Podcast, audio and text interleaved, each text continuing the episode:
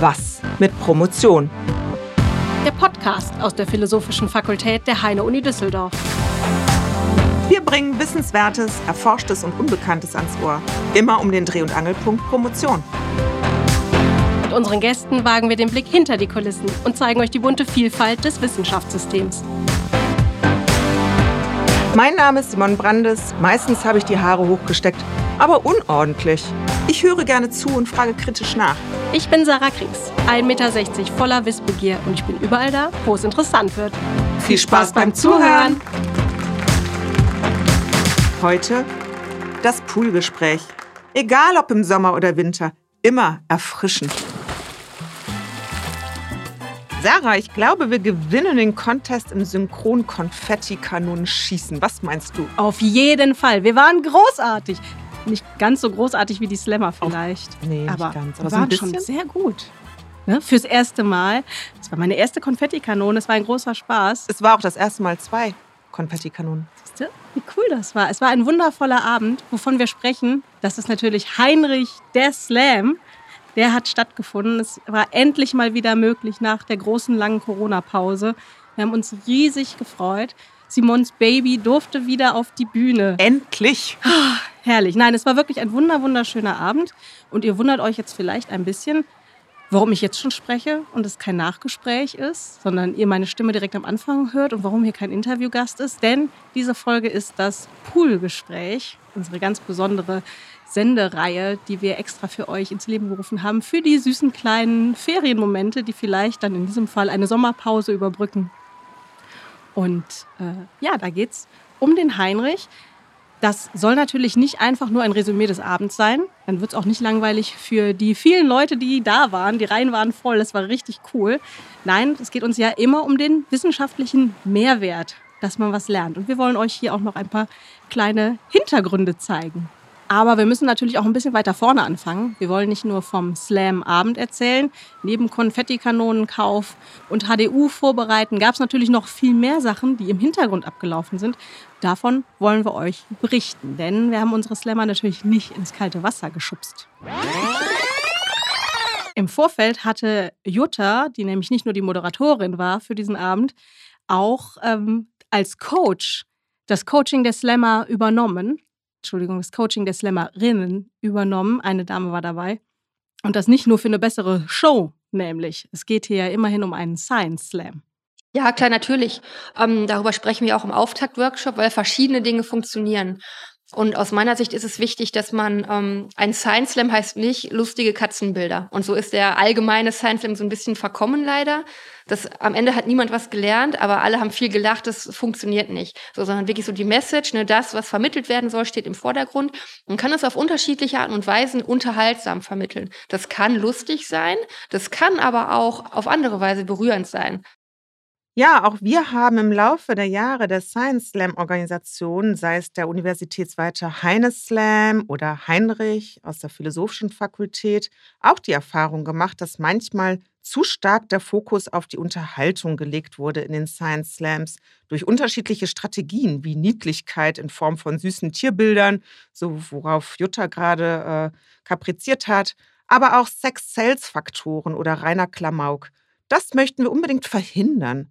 Denn bei uns steht die Wissenschaftlichkeit trotz aller Mittel der Unterhaltung im Vordergrund, um letztlich dem genuinen Format des Science Slams, dem wissenschaftlichen Vortragswettbewerb auch gerecht werden zu können. Dabei gilt es natürlich auch, das komplexe Wissen einem breiten Publikum verständlich zu vermitteln.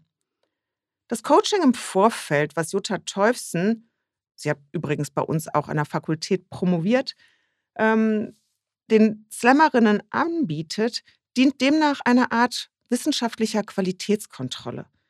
Jutta hat damit die Aufgabe, nicht nur die SlammerInnen darin zu unterstützen, ihre komplexen wissenschaftlichen Erkenntnisse verständlich einem breiten Publikum zu vermitteln und die Pointen, die ja auch wichtig sind, gezielt herauszuarbeiten, sondern auch ein ausgewogenes Maß an Unterhaltung zu integrieren.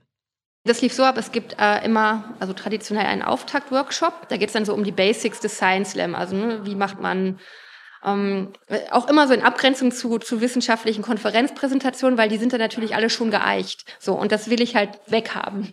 So, das heißt, es geht immer darum, ne, wie, wie kennt ihr es von äh, irgendwie seriösen sozusagen Konferenzen und wie muss es aber eigentlich oder wie darf es auch sein im Science Slam, ne? Und wie, wie ist es aber, wie könnte man es auch anders machen, sodass es wirklich unterhaltsam ist und wirklich verständlich auch für ein Laienpublikum. Also erstmal wirklich ein Auftaktworkshop, wo es auch ganz viel um ja, Einstiege, um, um Enden geht, weil ne, das muss alles dann einen roten Faden haben, das muss miteinander verbunden sein und erstmal um ganz viel Aufbau, bevor es irgendwie um den Inhalt geht. Wirklich erstmal, ne, was kann man grundsätzlich machen, welche Möglichkeiten hat man.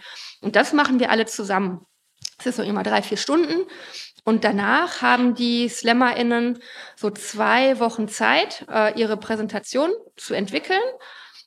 Ähm, die soll dann möglichst auch schon fertig sein. So, und wirklich äh, möglichst fertig sein. So, und das, dann treffen wir uns ungefähr eine Woche vor der Veranstaltung wieder zu einem einzelnen Coaching. Dann hat jeder eine Stunde Zeit mit mir und ähm, ja, tanzt dann vor sozusagen. Also stellt mir das vor.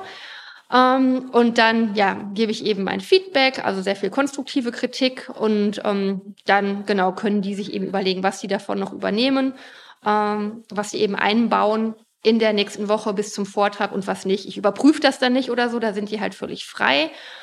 Und genau, ich mache das auch deutlich, dass das deren, deren Wahl ist. Und ich kann ja auch nur sagen, wie ist es aus meiner Perspektive, ähm, mit den Hintergründen, die ich, die ich eben habe und wie ist es vor allen Dingen auch meiner Erfahrung nach, weil ich auf so vielen Science Slams war und so viele Vorträge gesehen habe, weil immer wenn man auf einem Science Slam ist, sieht man fünf andere Leute. Deswegen habe ich einfach hunderte von Vorträgen gesehen und ich kann relativ gut sagen, was gut ankommt und was nicht. So. Und das gebe ich eben an die weiter. Genau. Und dann bereiten die das eben vor sind dann so am Abend oder in der Nacht vorher fertig teilweise erst und es dauert ein bisschen. Genau. Und dann ähm, gibt eben noch, ja, die zwei, drei Stunden vor dem Auftritt auch noch, ähm, ja, ich würde es mal eher Betreuung dann nennen, ne? Irgendwie, wenn es nochmal Fragen gibt und Mikros ausprobieren, nochmal die Folien durchschauen. Aber ähm, dann gibt's halt keine, keine Veränderungskritik mehr von mir, sondern wirklich nur noch positive Verstärkungen und ähm, genau, solcherlei. Und das ist im Prinzip das Coaching-Programm. Also ich finde diese Art der Qualitätssicherung zugleich individuelle Förderung der SlammerInnen unglaublich wertvoll. Die Vortragenden lernen sehr viel über sich selbst, ihre Stärken, die sie in Präsentationen auch zukünftig tatsächlich einsetzen können. Manche entdecken durch die positive Verstärkung und die erfolgreiche Performance auf der Bühne und Resonanz, also den Applaus des Publikums, ähm, für sich ähm, einen, einen totalen Mehrwert und eine Faszination. Und was soll ich sagen? Der Heinrich hat schon so manche Rampensau ins Leben geworfen, sage ich mal, geboren. Aber vielleicht wäre es nochmal ganz wichtig ähm, und hilfreich für unsere Zuhörerinnen zu wissen, was denn eigentlich genau ein Science Slam ist. Ähm, und vielleicht auch gerade in Abgrenzung zu einem Poetry Slam, der vielleicht auch manchen oder vielen bekannt ist, weil das nämlich auch ein sehr beliebtes Slam-Format ist. Also wie der Name Science Slam schon sagt, handelt es sich wörtlich übersetzt um Wissenschaft und um Schlagen. und wir gehen jetzt mal hier von dem sportlichen Aspekt äh, aus und das kann nämlich auch wie zum Beispiel im Tennis Grand Slam Turnier oder auch im Basketball ein Slam Dunk ähm, der Wettbewerb gemeint sein. Ja, also es gibt hier klare Regeln, der Vortrag darf nur zehn Minuten dauern. Es sind Hilfsmittel jedweder Art erlaubt. Und so bedienen sich die meisten SlammerInnen tatsächlich einer begleitenden Präsentation. Das heißt, sie unterstützen das gesprochene Wort durch Bilder, Worte und Animationen, können natürlich dadurch auch den Unterhaltungswert auch nochmal herausstreichen. Aber auch den wissenschaftlichen natürlich. Durch genau, durch Grafiken. Genau. genau. Mhm. Zudem muss der Vortrag, wie schon gesagt, neben aller Wissenschaftlichkeit auch verständlich und unterhaltsam sein, denn welcher Slam der beste ist, das entscheidet schließlich das Publikum durch seinen Applaus. Bei einem Poetry Slam ist es alles etwas anders. Hier handelt es sich um einen literarischen Wettbewerb, eine Art Dichterwettstreit. Jeder kann einen Poetry Slam also darbieten, der sich geneigt fühlt, zu schreiben tatsächlich und kreativ zu sein. Die Vortragenden müssen demnach nicht Wissenschaftlerinnen sein, wie beim Science Slam, sondern brillieren durch ihren selbstgeschriebenen literarischen Text, der unterschiedlichster Form sein kann. Es kann Rap sein, es kann ein Gedicht sein, es kann ein Ver einem Versmaß folgen oder halt auch nicht. Es kann sehr persönlich sein, es kann aber auch ein anderes Thema aus dem Alltag sozusagen benennen. Da ist die Vielfalt sehr groß. Es gibt noch zwei weitere Unterschiede, nämlich, dass keine Requisiten, keine Kostüme und auch keine Instrumente erlaubt sind. Und die Zeit ist auch kürzer. Meistens dauert ein Poetry Slam fünf bis sechs Minuten. Aber auch hier entscheidet das Publikum, wer gewinnt und welcher Vortrag das Beste war. Und ich glaube, das ist unheimlich schwierig. Ich habe noch aber ein kleines äh, Fun Fact mitgebracht, äh, Sarah. Ja. Das habe ich nämlich bei meiner Recherche äh, festgestellt, herausgefunden. Der Poetry Slam, der in Deutschland tatsächlich die größte Community hat, also Fangemeinschaft Mhm. hat, ist seit 2016 in das immaterielle Kulturerbe der UNESCO aufgenommen Nein. worden. Ist das nicht lustig? Das ist ja cool. Voll verdient. mhm. Das ist ja echt total spannend. Aber nur der Poetry Slam. Ja, der Science Slam nicht. Der kommt noch. Der Heinrich wird als nächstes da stehen. Genau. Das ist ja cool. So, das hat Simon jetzt schon mega gut erklärt nach ihrer Recherche, was der Unterschied ist zwischen dem Poetry Slam, den ich natürlich als erstes kannte, und jetzt dem Science Slam, was wirklich echt ein Unterschied eben ja auch in der Darbietung ist. Keine Gitarren, leider, wie du schon gesagt hast. Äh, Und es gibt aber noch eine Art Slam. Es gibt natürlich ganz viele dieser Slams. ähm, Aber da habt ihr vielleicht auch schon von gehört, es gab auch noch den Philosophy Slam, der im Vorfeld stattgefunden hatte. Ein paar Wochen vorher war das. Und die dortige Gewinnerin, Anna Hülkenberg, Gewinnerin 2022 des Philosophy Slams, die durfte als allererster Act bei uns auftreten. Die fand natürlich außer Konkurrenz statt, weil sie war in dem Wettstreit eben keine von der Science Community, obwohl es natürlich Philosophy war. Jetzt fragt man sich vielleicht ein bisschen, Philosophy ist ja nun auch eine Wissenschaft. Wir hatten ja auch eine Philosophin in unserem Science Slam, da Mhm. werdet ihr gleich noch von hören. Warum denn jetzt äh, die Gewinnerin des Philosophy Slams dann außer Konkurrenz stattgefunden hat, fragt ihr euch wahrscheinlich. Sie selber erklärt uns jetzt mal, äh, was ein Philosophy Slam ist und wo der Unterschied in die eine Richtung zum Poetry Slam liegt und in die andere Richtung zum Science Slam. Der Unterschied zwischen Philosophy und Science Slam. Naja, wenn man Poetry Slam kennt, dann kann man sagen, dass der Philosophy Slam genau in der Mitte ist. Es geht um ein äh, Science-Thema aus dem Bereich der Philosophie, aber es ist nicht so sciencey aufbereitet mit äh, einer PowerPoint-Präsentation oder ähnlichem, sondern da ist halt die Regel keine Hilfsmittel wie bei einem Poetry Slam. Und wie viel Poetry man reinbringt, das ist dann jedem auch selber überlassen. Hauptsache, es hat ein philosophisches Thema. Und ich habe ja ein bisschen Poetry auch reingebracht. So, und jetzt geht es so richtig los mit dem wissenschaftlichen Vortragswettbewerb. Jetzt kommen wir zum eigentlichen Heinrich, dem Wettstreit der Science SlammerInnen an der Philosophischen Fakultät der Heine-Uni. Der erste Slammer war Stefan Hartmann aus dem Institut für Allgemeine Sprachwissenschaft im Bereich germanistische Linguistik. Das betone ich deswegen so, weil auch sein Titel schon zeigt, wie komplex und kompliziert tatsächlich sein Slam sein wird. Ja? Der Titel lautet Regieren um des Regieren Willens? Fragezeichen. Was wandernde Kasusmorpheme über Sprache und Kognition verraten. Puh, Puh, oder? super Titel, Zeit rum. Zehn Minuten. genau. Und weil es so spannend klingt und auch wahrscheinlich ist oder war, wollten wir im Vorfeld natürlich unbedingt wissen, ob Kognition fehleranfällig ist oder vielleicht auch kulturabhängig. Hört mal rein, was Stefan Hartmann dazu sagt. Tendenziell beides. Fehleranfällig auf jeden Fall, was natürlich darauf ankommt, wie man Fehler definiert. Kulturabhängig, da gehen die Meinungen auseinander. Da gibt es ja auch ganz viele Diskussionen darüber, wie viel von der Kognition jetzt angeboren ist, wie viel von der Kultur geformt wird, diese berühmte Nature-Nurture-Debatte. Aber mittlerweile gibt es wahrscheinlich schon einen gewissen Konsens in die Richtung, dass beides in einem gewissen Maße eine Rolle spielt, auch immer noch darüber diskutiert, in welchem Maße. Ja, da spüren wir schon die Science. Man ist schon voll drin. Und man sieht an Stefan Hartmann total gut, dass ein Wissenschaftler natürlich auch ein total wissenschaftliches Vorgehen in jedem Lebensbereich findet, eben auch, wenn er sich auf einen Slam vorbereitet. Ja, ich habe das gemacht, wie das Linguistinnen und Linguisten oft machen und habe äh, mich einfach inspirieren lassen von den Belegen, über die ich zufällig im Alltag stolpere. Und in dem Fall war das ein Zitat, in dem sowas vorkam wie Regieren um des Regieren Willens oder ähnliches. Und da habe ich gesagt, das könnte man doch mal untersuchen. Ihr hört ihn live. Kommen wir endlich zu unserem ersten Slammer diesen Abends. Stefan, komm auf die Bühne. Und dann muss ich Leuten erstmal erklären, was wir als Sprachwissenschaftlerinnen und Sprachwissenschaftler eigentlich machen.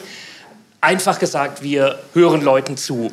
Aber wir geben dann keine guten Ratschläge, sondern wir sagen sowas wie, oh mein Gott, du hast gerade einen Am-Progressiv und zwei V1-Konditionalsätze verwendet. Wie geil ist das denn? Und manchmal, wenn wir Leuten zuhören, hören wir dann auch sowas wie das hier. Wenn das aber nicht geht, dann machen wir es nicht, denn wir wollen nicht regieren um des Regieren Willens. Regieren um des Regieren Willens. Ähm, das sind solche Strukturen, über die wir uns dann ganz besonders freuen, denn auf den ersten Blick merkt man vielleicht gar nicht, dass da irgendwas anders ist. Und das ist sowas, was auch einem kompetenten Sprecher des Deutschen mal rausrutscht. Cem Özdemir zum Beispiel ist ja ein kompetenter Sprecher des Deutschen, auch wenn er Schwabe ist.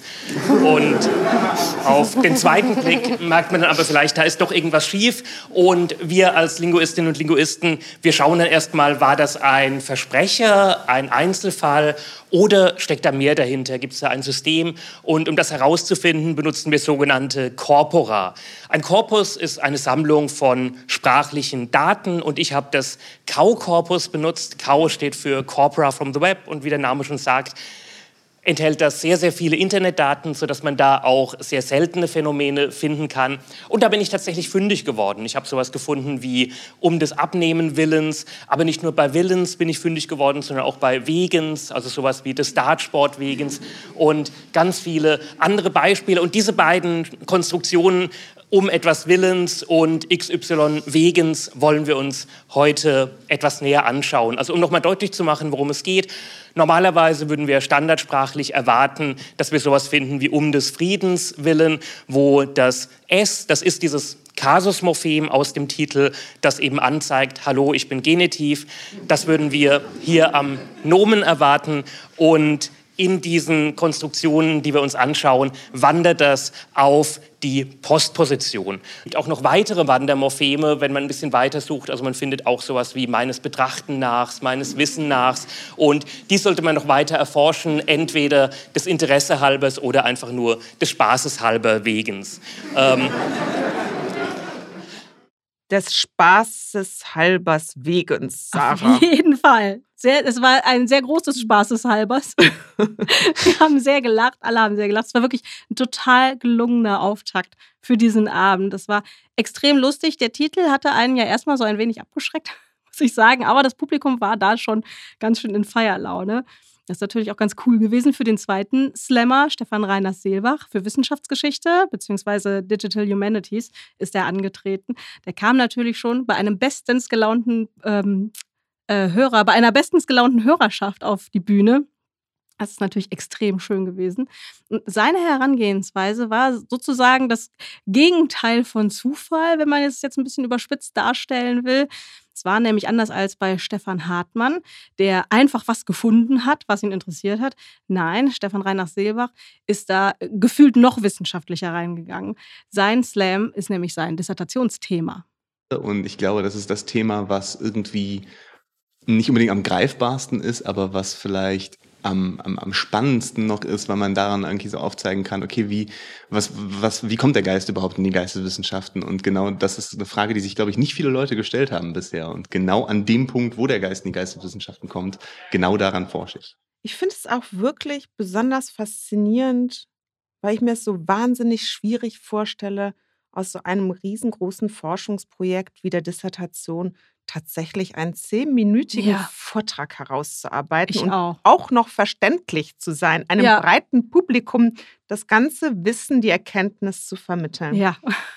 Stefan hat sich nämlich im Rahmen seiner Forschungsarbeit gefragt, wie der Geist eigentlich in die Geisteswissenschaften hineinkommt. Eine Frage, die wir uns, glaube ich, finde ich zumindest, viel zu selten stellen tatsächlich. Ja, ich habe nicht so drüber nachgedacht. Und vor allen Dingen hat er uns erstmal am Anfang gezeigt, welche Arten von Geistern es gibt. Es gab auch gruselige Huhu-Geräusche. Den Gruselgeist. Du hattest Angst und nein. Das Gespenst wurde ja dann verjagt zum Glück. Äh, ja, aber an die Gespenstergeräusche hatte ich vorher gar nicht ge äh, gedacht. Von Büchern erschlagen. Das war wirklich schön. Äh, nach diesem lustigen Auftakt, den er uns gegeben hat, hat er uns dann aber auch sehr, sehr nachdenklich gemacht. Also es war wirklich ein mhm. richtig guter Slam, der von allem etwas hatte. Äh, ich nehme euch trotzdem mal mit hier auf diesen wilden Ritt, weil mich hat das den Kaninchenbau runtergetrieben, mich zu fragen, wie zum Teufel kommt der Geist in die Geisteswissenschaften? Und dabei musste ich feststellen, dass das Ganze mit einem riesigen Plagiatsfall anfängt. Und dieser Plagiatsfall hat mich zu meiner äh, Dissertation gebracht. Ich fange einfach mal wie üblich am Anfang an. Und wenn man so nachschlägt, äh, schlägt, dann findet man Wilhelm Dilthey, äh, einen Philosophen, als den Begründer des Begriffes der Geisteswissenschaften. Wilhelm Dilthey hat 1910 ein Buch geschrieben, in dem es um den Geist geht. Aber ihm sind das keine komischen Gespenster oder irgendwas Metaphysisches, sondern es ist der objektive Geist. Objektiv, weil er in den Objekten liegt. Weil wir Menschen etwas von uns in die Objekte mit hineingeben, wenn wir sie schaffen. Das können Texte sein, das können Kunstwerke sein, das kann alles Mögliche sein, was Kultur bedeutet. Also ich habe das einmal so versucht zu visualisieren nichts Übernatürliches, sondern eben die Objekte. Das ist das, was Dilthey interessiert. Und die Wissenschaften, die sich mit diesen Objekten beschäftigen und sie verstehen wollen, die nennt Dilthey dann Geisteswissenschaften. So, vielen Dank äh, für eure Aufmerksamkeit. Nein, ähm, ich habe schon angedeutet, ist, wir kommen zu einem Plagiatsfall. Ich möchte euch nämlich noch jemanden vorstellen. Das ist Moritz Lazarus. Moritz Lazarus schreibt 1851, also fast 60 Jahre vor Dilthey, über genau denselben Begriff des Geistes. Ne? Also hier gilt genauso, hier werden auch unschuldige kleine Geister zerquetscht. Ähm, aber Lazarus interessiert sich nicht nur für diese Gegenstände, in denen der Geist liegt. Lazarus macht daraus viel mehr. Der macht daraus eine frühe Form der Kulturpsychologie. Er nennt das Ganze Völkerpsychologie, weil er interessiert sich dafür, wie Menschen in Kultur funktionieren und wie Kulturen miteinander klarkommen. Und hier auch das erste Mal Kulturen im Plural ähm, kein Begriff der Hochkultur, sondern wirklich mehrere Kulturen gleichmäßig, gleichwertig nebeneinander. Naja, aber Dilthey ist bekannt als derjenige, der den Begriff der Geisteswissenschaften geprägt hat. Also ich meine, bekannt, so bekannt, wie man als Nischenphilosoph halt so ist. In meinem Germanistik-Grundkurs, in meiner Germanistik-Grundkursvorlesung wurde er einmal am Rande erwähnt. Ähm, das ist schon Fame, also für Nischenphilosophen. Kommen wir also zu Lazarus.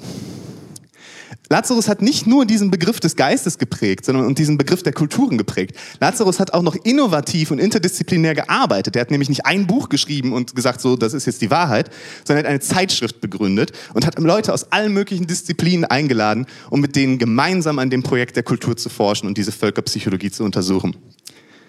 Und um noch eins oben drauf zu setzen, Lazarus war der weltweit erste Professor für Psychologie 1860 in Bern. Und trotzdem findet man ihn in Psychologie-Geschichtsbüchern höchstens als Randnotiz.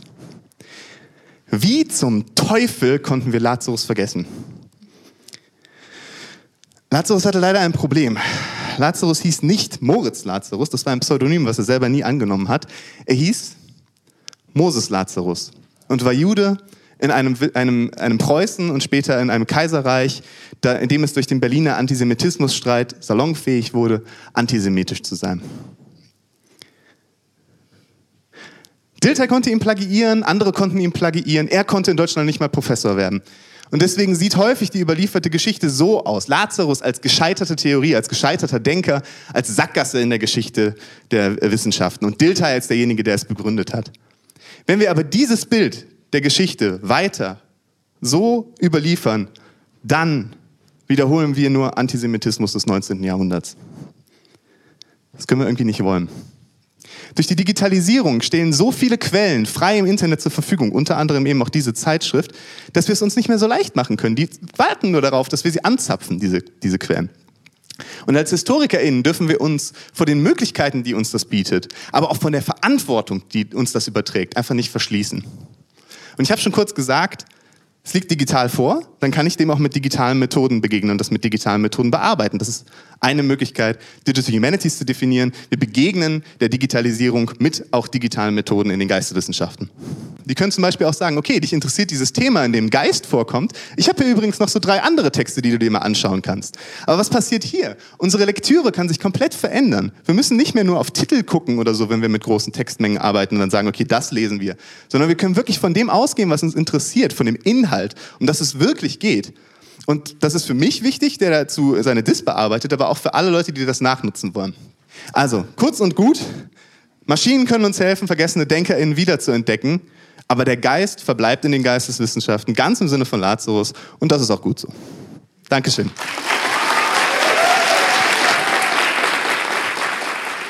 Ja, dieses Wissen, was ich da gesammelt habe, in diesen zehn Minuten, wobei ich glaube, er hat ein bisschen überzogen, es waren vielleicht elf, aber für eine ganze Dissertation schon verdammt kurz.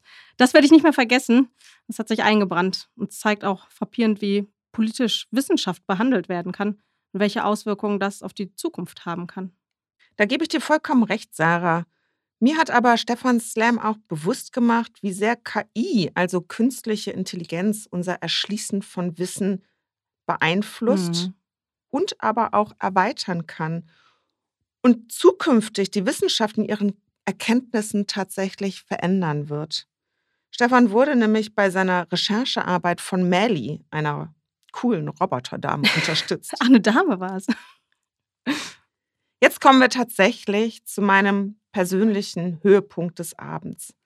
Berit Weiß hat als einzige Frau und Studierende aus dem Institut für Philosophie sich der Herausforderung gestellt, gegen drei Männer in einem Science Slam mhm. anzutreten.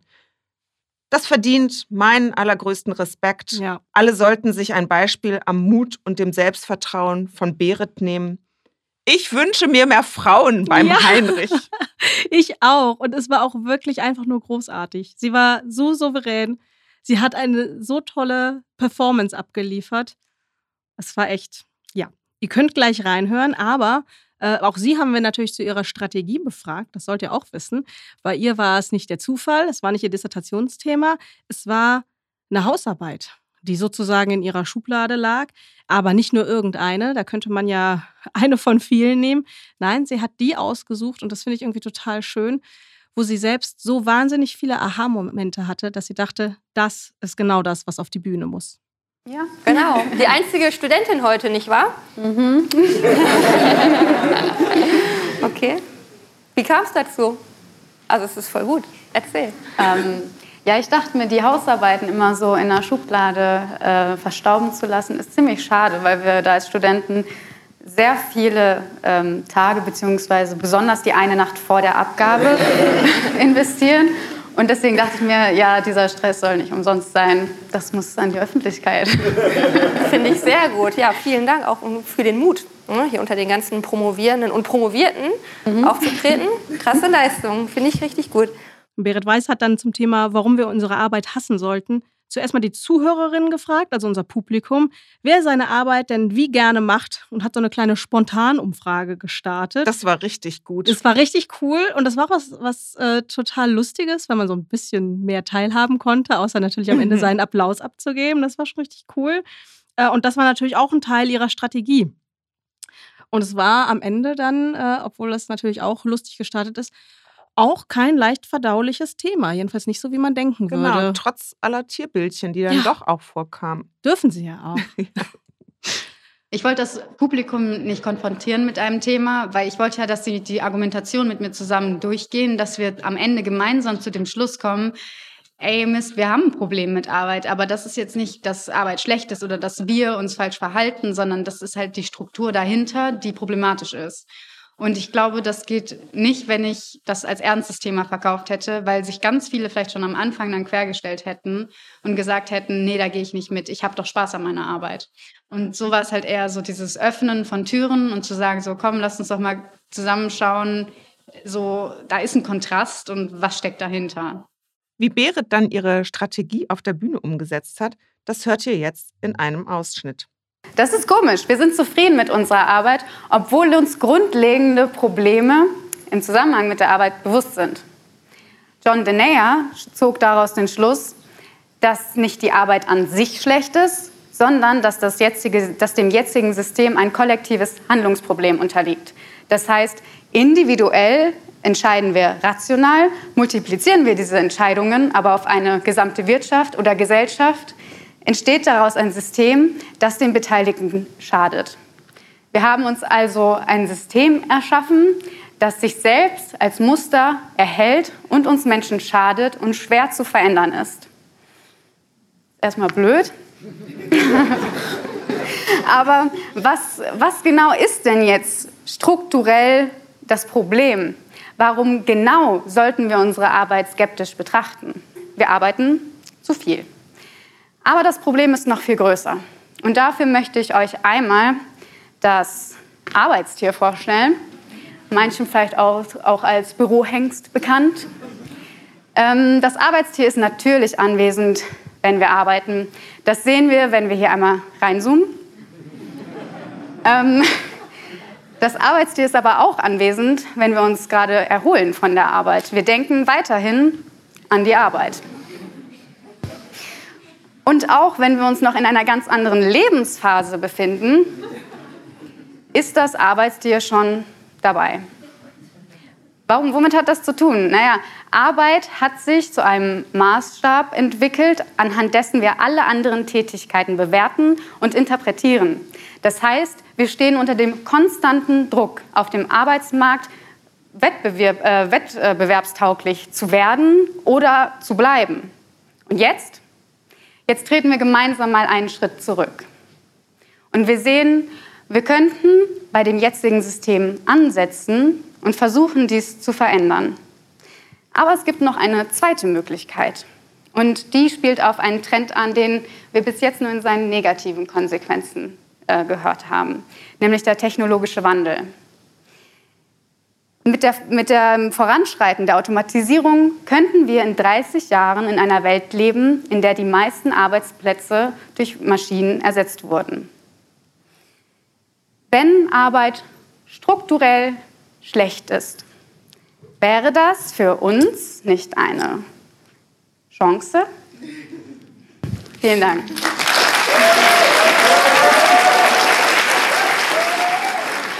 Finde, Berit hat uns als ArbeitnehmerInnen bewusst gemacht, dass wir ein echtes Handlungsproblem haben. Und ich finde tatsächlich, das lässt sich auch super gut auf das System Universität übertragen. Mhm. Vielleicht hilft es uns ja tatsächlich auch so ein bisschen Lösungsansätze zu finden. Vielen Dank auf jeden Fall, liebe Berit, für diese wichtige Erkenntnis. Und dann, last but not least, Mike Heinze, der für die Anglistik angetreten ist.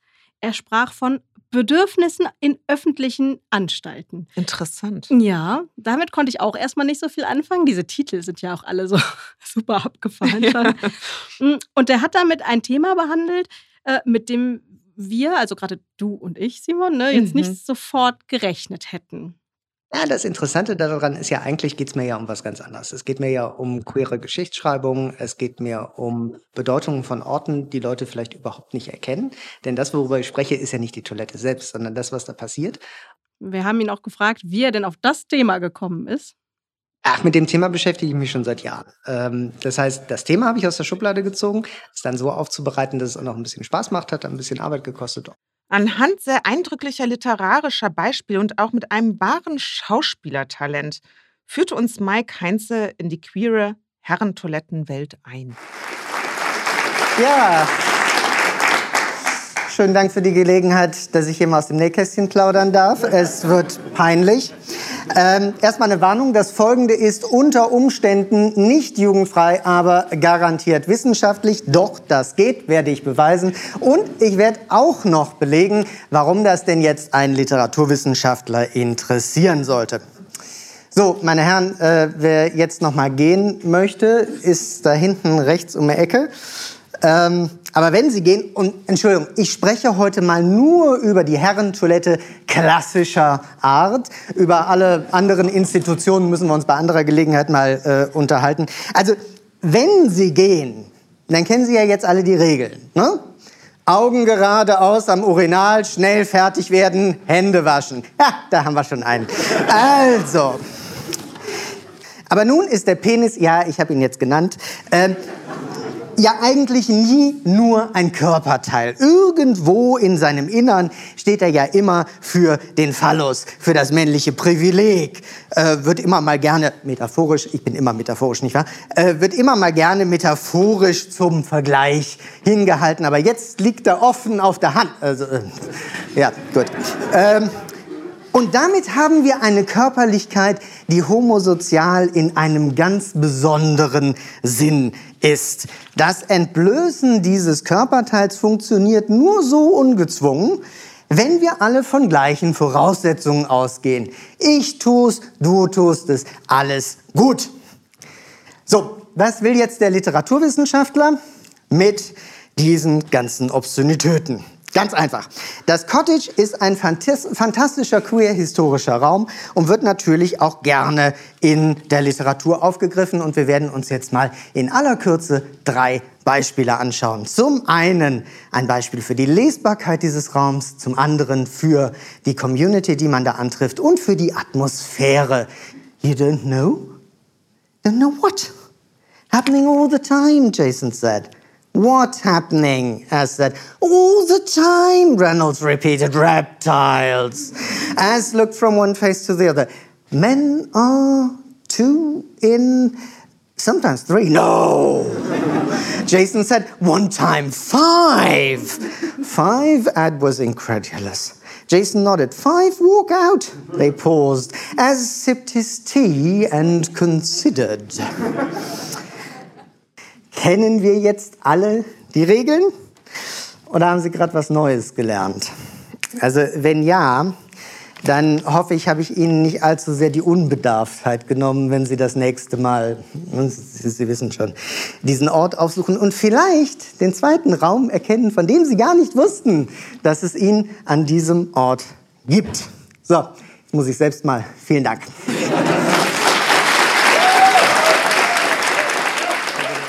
Ja, ich habe da tatsächlich nie drüber nachgedacht. Gut, ich bin auch sehr selten auf hellen Herrentoiletten, aber ich bin doch ein bisschen fasziniert, weil bei mir im Kopf direkt das eingetreten ist, was Mike sich wahrscheinlich auch gedacht hat. Äh, ich werde diesen Ort von nun an irgendwie anders wahrnehmen. Und da das auch ein Punkt war, über den ich nie nachgedacht hatte, denke ich jetzt sehr oft darüber nach. Aha. Also beziehungsweise finde ich, ist das doch so, dass wir als Frau doch auch sowieso aus dieser Welt der Herrentoilette mehrheitlich ausgeschlossen werden. Ja. Ich glaube, das wird sich ändern oder ändert sich sowieso, weil wir ja wieder erneut genderneutrale Toiletten ähm, eingeführt haben. Und das wird auch zu einem neuen Wandel ähm, unserer Wahrnehmungswelten führen. Mhm. Ich bin da ziemlich überzeugt. Was ich aber auch wirklich spannend an Mikes Vortrag fand, so eine Toilette ist ja irgendwie auch so ein erweiterter gesellschaftlicher Raum. Das stimmt. Da werden Beziehungen ausgehandelt, es wird gesext und gekokst. Ja. Und sowieso alles andere, was man so heimlich tun kann, findet auf der Toilette statt. Ich glaube, egal ob auf der Männer- oder Frauentoilette. Das stimmt. Und das ist ja so absurd, weil es ist gar nicht so heimlich. Es ist ja eben der öffentliche Raum, also die Vorstellung von Zurückgezogenheit in der Öffentlichkeit, obwohl das halbe Türen sind, unten und oben und man weiß, dass da Leute vorne am Waschbecken stehen und in der Schlange. Genau, die stehen Wie einfach absurd. in der Schlange. Und äh, jeder hört dem Geheimnis ja. äh, zu und wohnt dem Geheimnis bei. Ja. Ne? Und vielleicht dieses nicht gesehen werden. Äh, mhm. ist doch irgendwie, spielt da eine ganz, ganz wichtige Rolle. Das Türschließen, ja. Es ist mhm. total interessant, wie wir uns plötzlich über Toiletten unterhalten. das hat alles dieser Slam von Mike ausgelöst. Es ist, äh, ja, es ist wirklich so. Ja, und nach diesem vierten Slam, der auch wirklich hervorragend war, also wir haben uns bei allen scheckig gelacht. Wir hatten aber auch Glück, wir durften ja in der ersten Reihe sitzen, weil wir die Konfettikanonen im Anschlag hatten. Genau. da ähm, ja, haben wir echt viel gelernt, muss ich sagen. Wir haben gestaunt, gelacht, erkannt, verstanden und waren dann heil, heilfroh, dass wir nicht entscheiden mussten, wer da jetzt der Gewinner irgendwie sein sollte. Ja, das haben wir so ein bisschen äh, ausgelagert tatsächlich. Clever, ne? ja. ja. das ist ganz gut, weil äh, bei einem Science Slam wird ja der Applaus sozusagen die Grundlage der Bewertung. Je lauter für einen oder eine Slammerin geklatscht wird, geschrien und gejubelt wird, ähm, desto wahrscheinlicher ist es, dass sie gewinnt. Aber es ist natürlich, wer misst das denn? Und dafür haben wir uns was Gutes überlegt. Wir haben nämlich ein Ohrenkomitee ähm, ausgewählt, ein unbefangenes natürlich, unparteiisch, ähm, drei Personen aus dem Publikum gepickt, ja. die dann nochmal den Geräuschpegel des Publikums bewerten sollten. Und das war auch gar nicht so einfach. Ne? Nee, es lag echt haarscharf aneinander, würde ich sagen. Genau, also zumindest bei den dreien. Ja, genau. Ja, also es gab drei, die lagen ganz nah aneinander. Ich hätte es nicht entscheiden Ich auch können. nicht. So. Ich auch Und nicht. deswegen war es gut, dass wir das Ohrenkomitee Mhm. hatten. Aber dann war es letztlich doch sehr eindeutig, Ja. weil der Slam, Der Gewinnerslam, ja? der Gewinnerslam, Willst du es schon sagen? ja, oder? Ja, ja Von. Stefan Hartmann, der Ja. hat wirklich herausgeragt Ja. im Krach. Ja, ja, diese Lautstärke. Genau. Hört doch mal selbst rein, wie wahnsinnig ausgeflippt das Publikum war. Das Ohrenkomitee ist zu einer eindeutigen Entscheidung gekommen. Und vielleicht habt ihr es auch gemerkt.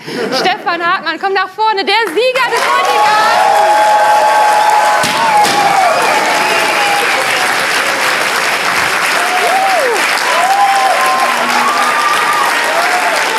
Deswegen auch vielen Dank nochmal an dich und vielen Dank natürlich auch an Simon für die tolle Organisation und natürlich danke auch an euch alle für diesen tollen Abend. Dankeschön.